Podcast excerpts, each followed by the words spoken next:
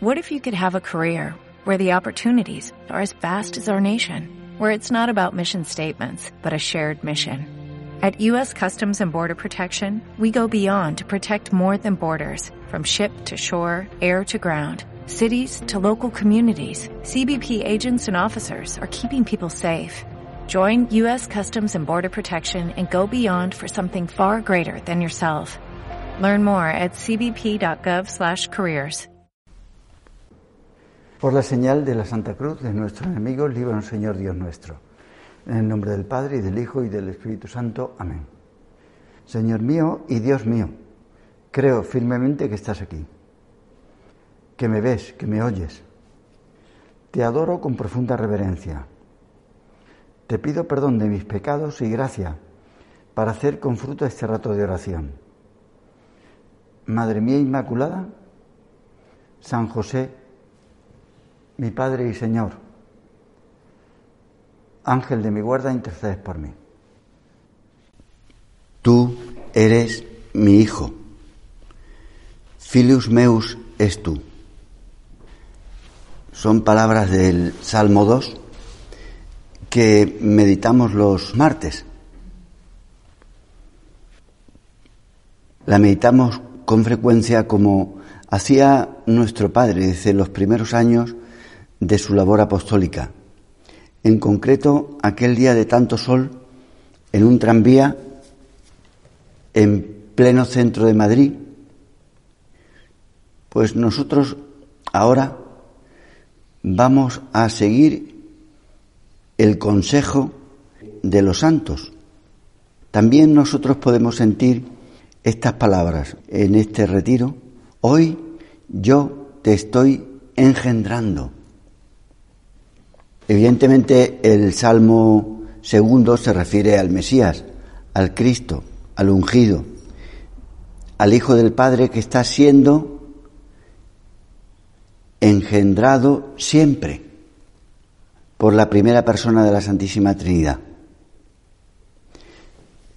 Es tan distinto a como sucede en la tierra, aquí los hijos a partir de cierto momento, desde el principio, se desvinculan, se le corta el cable, por así decir, el cordón y eso que es físico también ocurre en la vida psíquica. Cada vez se van desvinculando más de la vida de los padres. En cierta forma, después de la generación, el hijo tiene un proceso en el que se va haciendo cada vez más autónomo. Sobre todo cuando descubre las limitaciones de sus padres. En la Santísima Trinidad, continuamente, eternamente, el Padre está siendo Padre y está dando su vida eterna al Hijo, continuamente, eternamente. El Hijo está, por su parte, recibiendo todo su ser. Absolutamente todo lo recibe. Y eso crea un lazo de unión tan fuerte, un amor que da y un amor que recibe, y que a la vez de recibir agradece el don y es mutuo. Es tan fuerte el amor entre el Padre y el Hijo que tiene personalidad propia, es eterno, y lo llamamos Espíritu Santo es el amor santo. A veces también se llama en la Escritura Espíritu del Padre o Espíritu de Jesús, porque es tanto del Padre como del Hijo. Qué grande es Dios y qué poco lo entendemos. Porque nosotros como estamos en el tiempo, pensamos que Dios nos dio unos dones y ya nosotros funcionamos como funcionamos en la tierra. Nosotros podemos vivir lejos de nuestros padres, incluso vivir después que ellos no vivan. Pero en Dios no es así. Nosotros continuamente estamos recibiendo los dones de Dios. continuamente, eternamente. Hay mucha gente que se cree que Dios es malo y sus padres son buenos, cuando resulta que Dios ha hecho a nuestros padres para que sean imagen de lo que es Dios. Me contaba un sacerdote que yendo con su hija en un tren en litera unos padres cuando se apagaron las luces y se quedó todo a oscuras. Era cuando en los trenes había literas. La niña preguntó, papá, mamá, ¿estáis ahí? Los padres habían salido un momento al pasillo. Vieron que la niña estaba dormida, entonces es un departamento de cuatro personas. Salieron. La niña insistía, mamá, papá, ¿estáis ahí? Y se oyó la voz del cuarto señor, que estaba también en el compartimiento, que dijo, sí, papá está ahí, mamá está ahí, y yo estoy aquí intentando dormir, así que cállate un poquito. Y la niña estuvo callada un momento. Y dijo, mamá, ¿era Dios? ¿Era Dios? Como dice un famoso escritor inglés, algunos tienen la idea de Dios como una voz malhumorada, procedente de la oscuridad y prohibiendo algo. Diciendo, oye, cállate. Y lo más grande es que Dios, tan incomprensible para nosotros, porque es difícil entender cómo es Dios si no vemos su reflejo en lo humano. Pues Él nos ha querido revelar su intimidad. Y no solo eso, no es que nos haya revelado cómo es Él, sino que nos ha querido hacer partícipes de la filiación de su Hijo. Para eso vino Jesús al mundo, para eso el Verbo se hizo carne, para habitar entre nosotros y que nosotros habitemos en Dios. Es un proceso de ida y vuelta.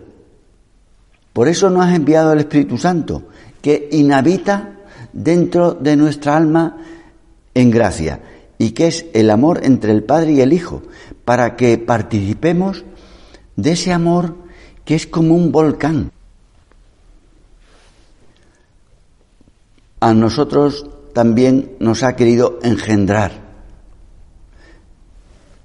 Mejor dicho, nos está engendrando constantemente.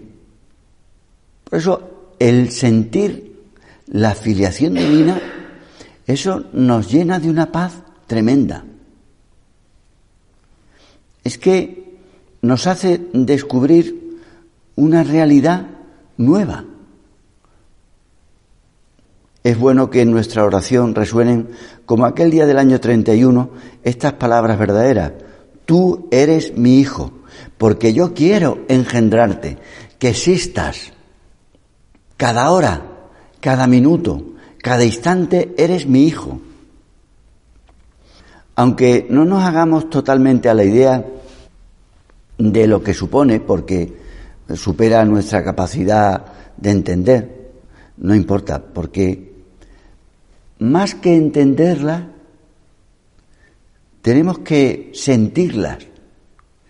que Dios ha querido que tú y yo seamos hijos en el Hijo. Solo hay un Hijo. Solo hay uno. Por eso somos hijos en el Hijo. Porque uno puede decir, bueno, es que Dios tiene tantos hijos. No, no. Dios tiene solo un hijo y nos quiere porque nosotros somos Él como le ocurrió a San José María, que no podía dejar de repetir, Abba. Ahora nos dirigimos a nuestro Dios que está tan cerca de nosotros y le decimos, papá. Y lo hacemos no por iniciativa propia, sino correspondiendo a su llamada. Nos dice, tú eres mi hijo, mi hija, tú eres Cristo. Y esto es muy fuerte. Significa que en cada momento tú, Señor, quieres entregarme a mí todo tu ser.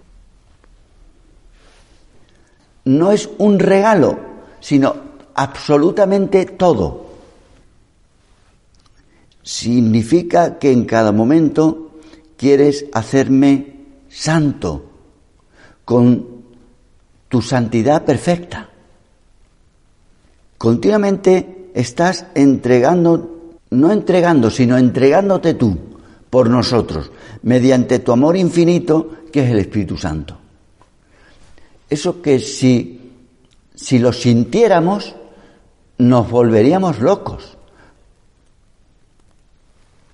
No es que un día nos quiera hacer un favor muy grande, ni siquiera muchos días y muchos favores. Está continuamente queriéndonos dar todo.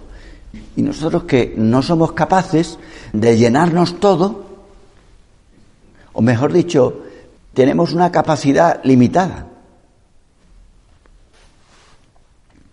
Hace años, me acuerdo que estaba aquí, la segunda vez, se puso de moda una novela, La sangre del pelícano. Espero no destriparla en un momento de la trama, le dicen al Papa que corre el riesgo de sufrir un atentado en una ceremonia y le aconsejan que no acuda allí. Y el Santo Padre toma un ejemplar ilustrado de la Biblia y muestra una imagen que nos resulta muy familiar. El pelícano hiriéndose el pecho para alimentar a sus crías. Me acuerdo que la primera vez que vi al pelícano estaba en el Líbano, en Sidón, y comenta el Papa de esa novela que esta es la actitud que tiene que tomar ante el peligro que le acecha la de dar su vida, si es necesario, por sus hijos. Porque el Papa es papá, eso significa Papa. Esa es la actitud de nuestro Dios. Nos da su vida. Y si se encarna, también desea darnos su vida. Y de hecho, por una serie de circunstancias enrevesadas de los hombres, pues le dimos muerte.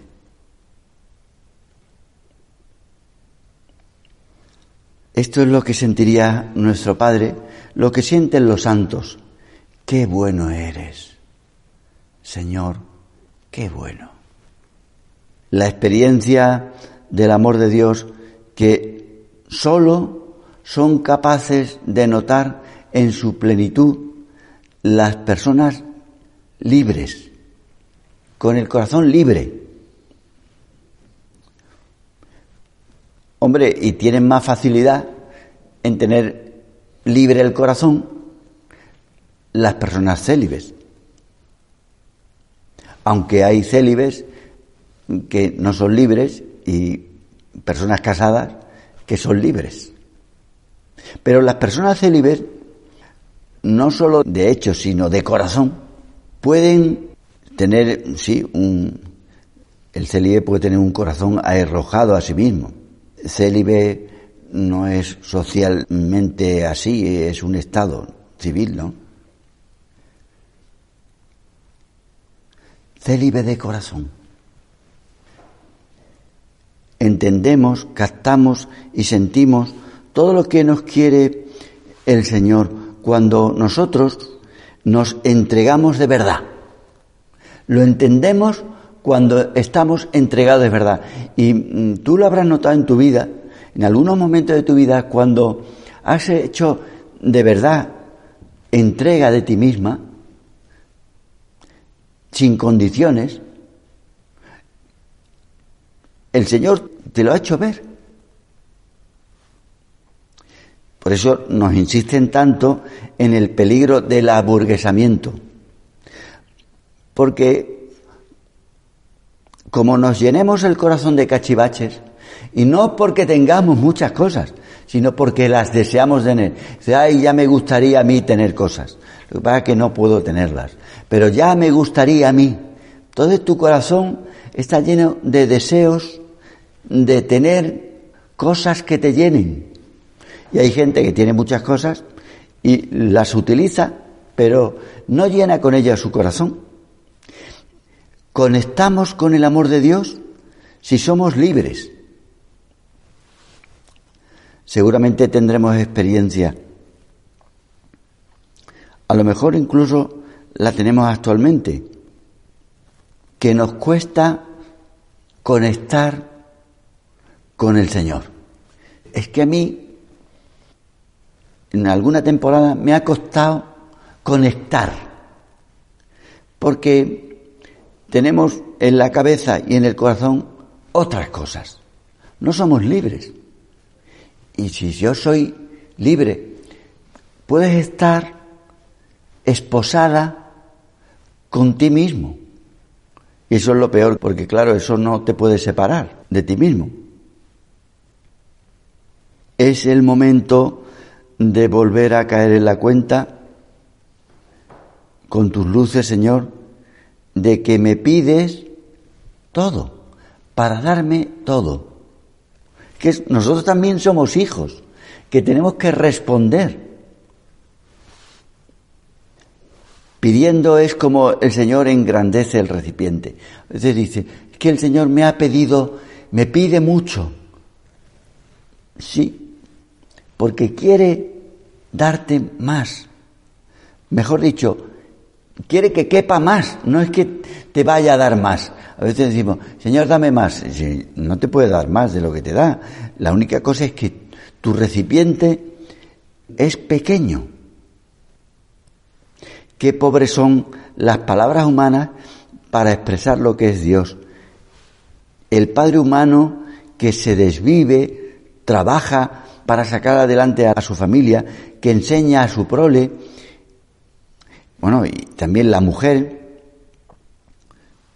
quizá en mayor medida en algunas cosas, pero en fin, son los dos, sin guardarse para ellos nada. La madre que se olvida de sí misma por cuidar a su marido y a sus hijos, que prefiere el pellejo del pollo porque es lo que nadie quiere me contaron hace poco una escena familiar de estos días atrás de que se veían a los padres alrededor del árbol de Navidad dejando los regalos de Reyes el 5 por la noche. Y en un momento dado se da cuenta de la presencia de alguien más en la habitación, en la puerta.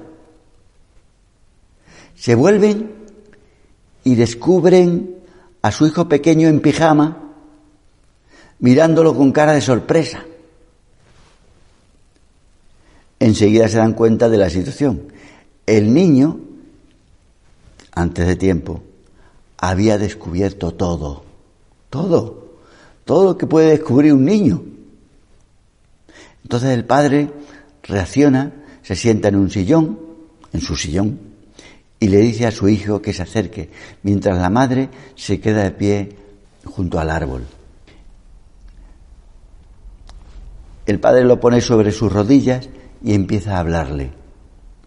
Está bien, ya te estás haciendo mayor, ya eres todo un hombre y ha llegado el momento de que sepas por fin toda la verdad.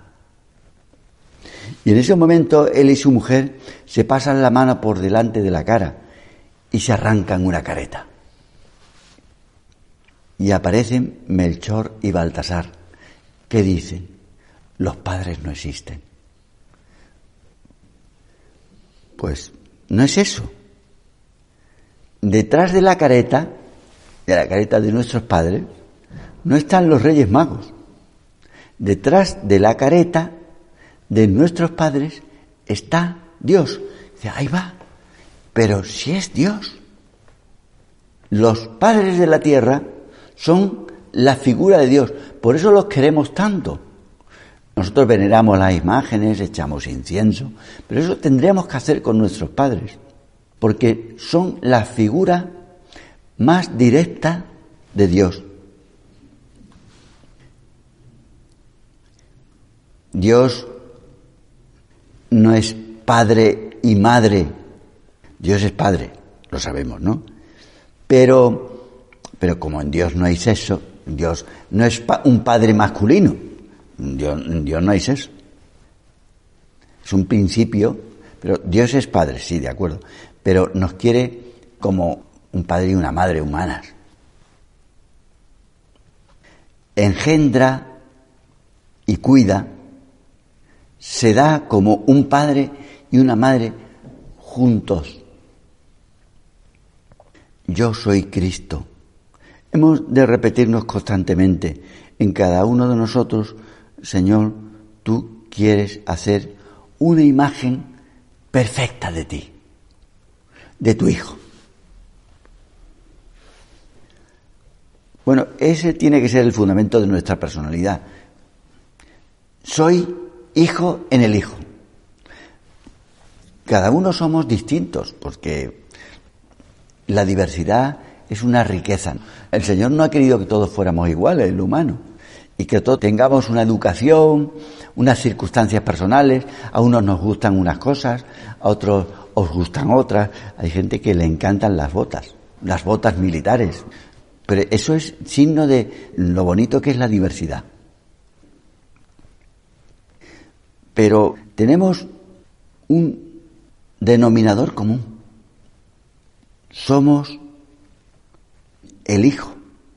El fundamento de nuestra personalidad es que somos el mismo, no un doble, no un doble, no solamente parecido a Él, o un intento de imitación, como hay gente que se deja el pelo largo, es para parecerse al Señor. A, lo mejor el Señor tenía el pelo corto, porque eso cualquiera sabe.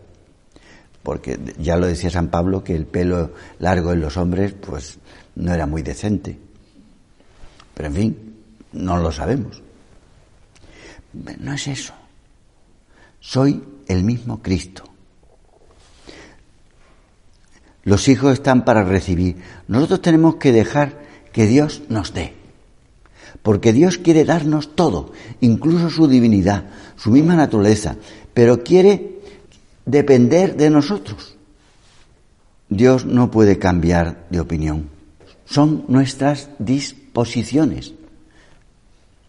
Pero nosotros podemos ser buenos hijos que reciben o ser adultos, entre comillas, que ya no tienen necesidad de nada. No hace falta que mi padre me envíe nada, ni mi madre me envíe nada. Puedo tirarme una semana sin dirigirme a ellos, sin llamarlo y no.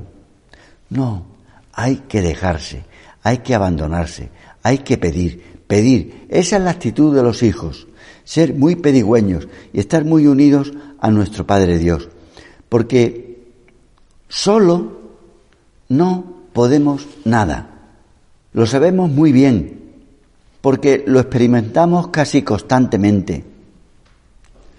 No podemos nada. Y dejarse corregir. El Señor nos corrige suavemente en la oración. Como si el Señor nos dijera, a mí me duele cuando tú sufres, pero no puedo dejar de corregirte. La indiferencia, una persona que no te importa nada, la juzga, sí, no comprende, pero tampoco corrige. Le da igual. Vemos una persona por la calle que está mal vestida, que tiene, si es un hombre y tiene los pantalones pues mal puestos, y solo una persona de su familia le dice, oiga, que tiene, pero si no pasas tú, no corriges. Decía nuestro Padre que el cielo es para los que hayan sabido ser felices en la tierra, pero la mano de nuestro Padre Dios es la de un, jardinero que nos va quitando las hojas podridas y continuamente nos poda para que demos más fruto. Nos va podando, como lo sabemos, pues esta pandemia pues ha servido para mucho, para que demos más fruto. Madre nuestra, como queremos ser Cristo, somos también hijos tuyos. Jesús corresponde al amor de su madre como el mejor de los hijos. No habrá otro hijo mejor que él. Con un agradecimiento y una ternura continua. Así queremos también hacer nosotros con nuestra madre. Te doy gracias, Dios mío, por los buenos propósitos, afectos e inspiraciones que me has comunicado en esta meditación. Te pido ayuda para ponerlos por obra. Madre mía Inmaculada, San José, mi Padre y Señor, Ángel de mi guarda, intercedes por mí.